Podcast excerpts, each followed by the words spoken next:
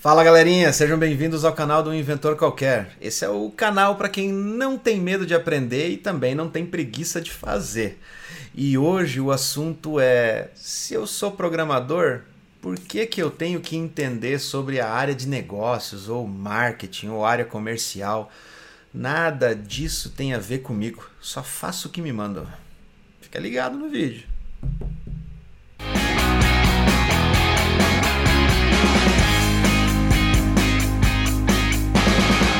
Você já está na área de tecnologia, você já está na área de desenvolvimento de software há algum tempo e você não consegue crescer, ou de vez em quando você se vê numa situação meio complicada, daquelas em que você só está resolvendo o problema, resolvendo o problema e não está criando nada de novo, e você fala: ah, cara, essa empresa é terrível de se trabalhar, é só problema para resolver, não consigo criar nada novo, não estou aprendendo novas tecnologias, vou mudar de empresa.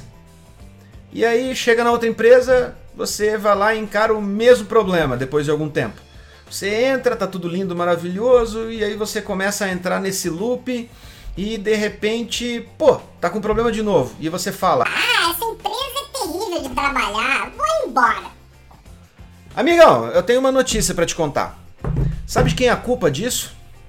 Sua. É verdade.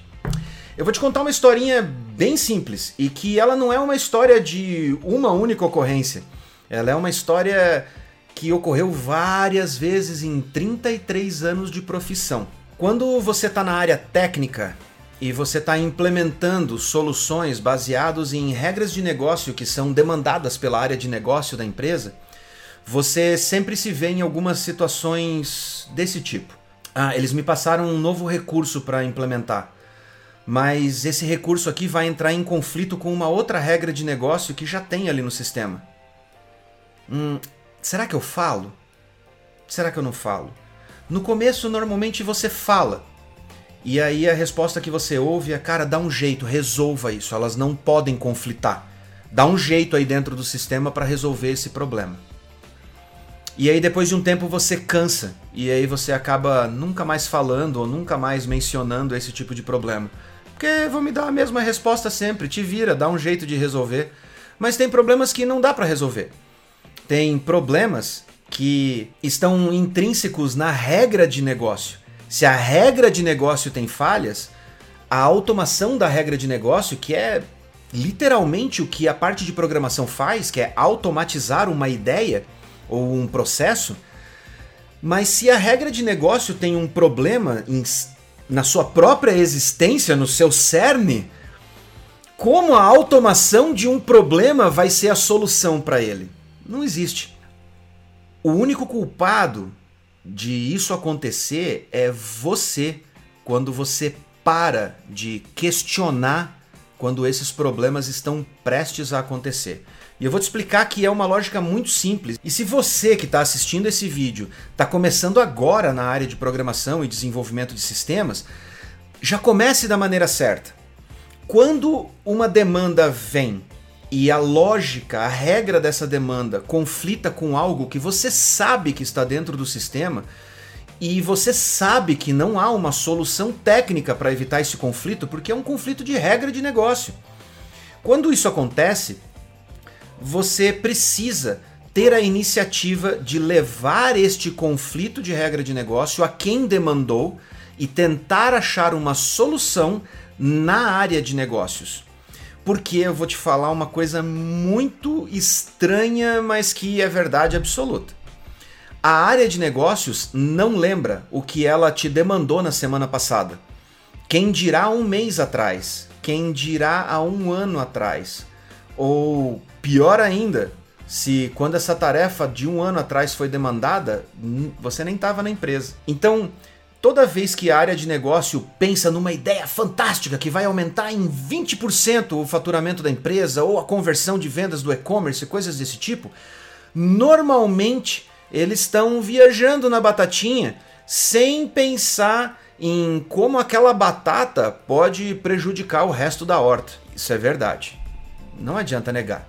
Se você é da área de marketing ou da área comercial e você está assistindo esse vídeo agora e tá doido de vontade de me xingar, cara, pode xingar à vontade. É exatamente assim que acontece.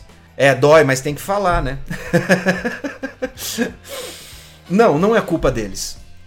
O problema é que a área de negócio precisa pensar e ela é pressionada a pensar o tempo inteiro sobre como aumentar o faturamento, como melhorar as margens de lucro, como trazer mais resultado e essas ideias elas vão fluindo diariamente, várias vezes por dia.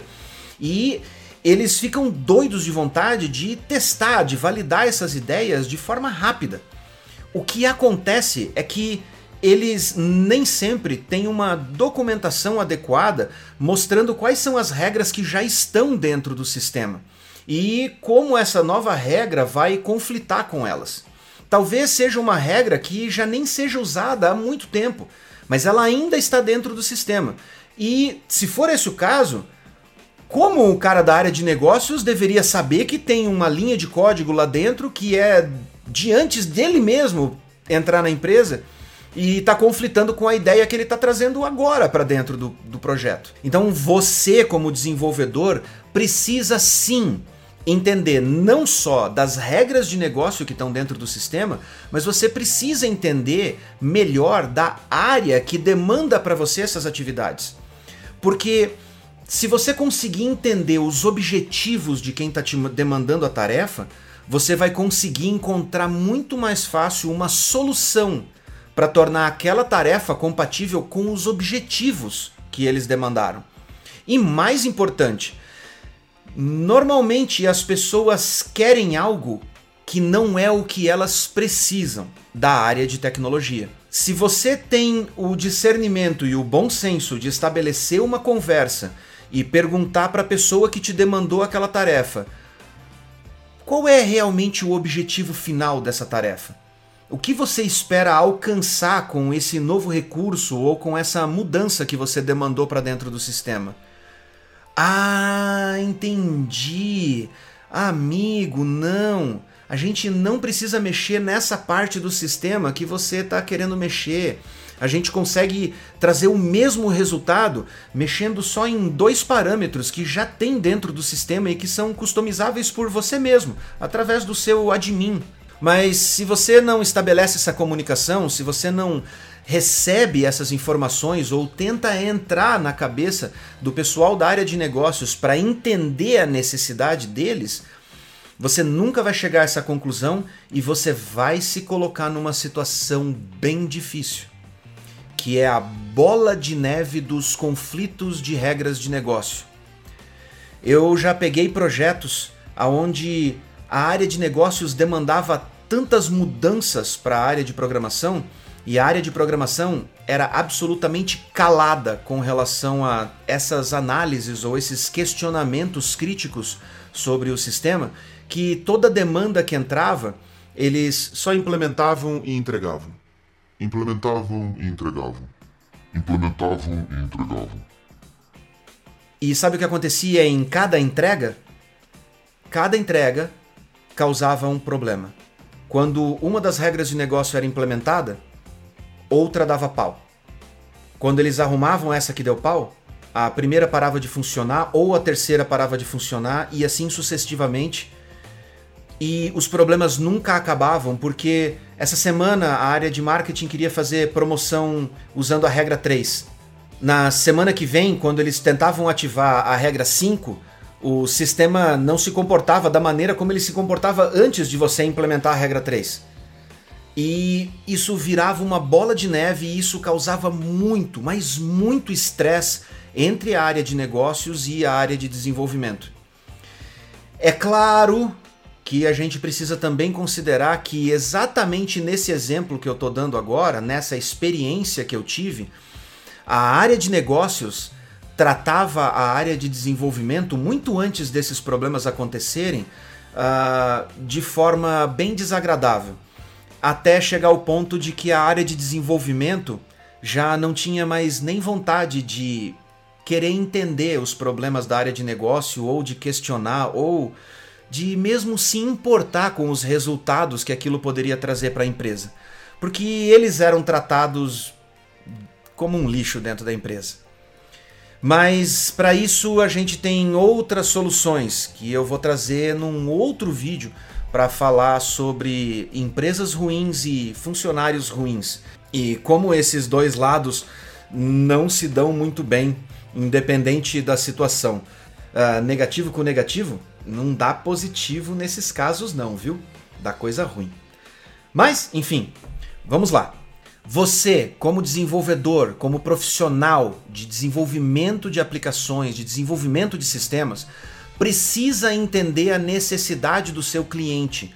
Porque na maioria das vezes o seu cliente está pedindo algo que não é o que ele precisa. Você sabe muito, mas muito mais sobre o sistema, o que o sistema é capaz de fazer, como o sistema funciona e o que ele entrega do que qualquer outra pessoa dentro da empresa, fora da área de desenvolvimento. Então você é a pessoa mais capacitada para levantar esses questionamentos, tentar achar uma solução mais eficiente, mas a única maneira de você entender isso é você entendendo o que o seu cliente, mesmo ele sendo um cliente interno, mesmo ele sendo um outro departamento, o que esse seu cliente precisa qual é o resultado que ele espera. E você só vai conseguir isso, cara, batendo um papo. De outra forma, vocês nunca vão se entender e não importa em quantas empresas você passe, você sempre vai ter o mesmo problema. E em certos casos, como o meu, quando você entrar nela, você já vai estar tá entrando com o problema criado. E aí você vai lembrar desse vídeo e vai lembrar das outras experiências que você teve e do que o Wesley falou para você no vídeo. Cara, a culpa disso é dos desenvolvedores que não gostam de conversar e de entender a necessidade do cliente. Eu espero que esse vídeo tenha ajudado vocês a abrirem a mente e terem uma outra perspectiva a respeito do trabalho de vocês. E é claro, gente, vocês, como profissionais da área técnica, vocês têm acesso a tanta informação, a tanto conhecimento de todas as outras áreas da empresa. Esse conhecimento, ele é muito rico. Ele é muito ele é imensurável. Ele pode ser utilizado para turbinar a empresa onde você trabalha ou corrigir problemas, ou ele pode ser usado para você adquirir essa experiência você pode usar esse conhecimento para você evoluir como um profissional muito mais completo e em algum momento você mesmo empreender e criar sua própria empresa. Nenhum outro departamento das empresas tem tanto acesso a tanto conhecimento e a tanta experiência de profissionais de áreas diferentes como nós da área de programação. A chance que nós temos de conversar diretamente com um CEO ou com um CFO da área financeira, ou com um gerente de marketing, ou com alguém estratégico da área de parceiros e novos negócios, é algo que nenhum outro departamento da empresa oferece para seus participantes.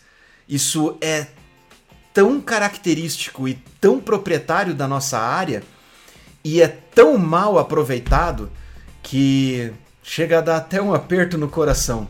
A maioria dos profissionais de tecnologia poderia estar muito melhor no mercado, talvez até empreendendo ou mesmo dentro da empresa em cargos muito mais altos, se eles abrissem a mente e se comunicassem mais, absorvessem mais conhecimento. Eu sou Wesley Milan. Esse foi mais um mito e verdades a respeito da profissão de programador. E se você quer ver os próximos vídeos, Fique ligado aqui toda segunda-feira às 8 da manhã. A gente está postando vídeos novos aqui no canal sobre mitos e verdades da área de programação. E toda quinta-feira às 8 da manhã a gente posta vídeos a respeito de arquitetura, cloud computing e outras tecnologias que podem ajudar você a crescer mais rápido na sua profissão de programador. Para você não perder nenhum desses vídeos, se inscreva aqui no canal e clique no sininho. Ah, gente, não se esqueça, dê um joinha aí no vídeo e deixe um comentário falando qual parte do vídeo que você mais gostou. É só assim que a gente sabe o que está dando certo e o que, que realmente está ajudando e o que a gente precisa melhorar. Muito obrigado e a gente se vê na próxima. Um abraço.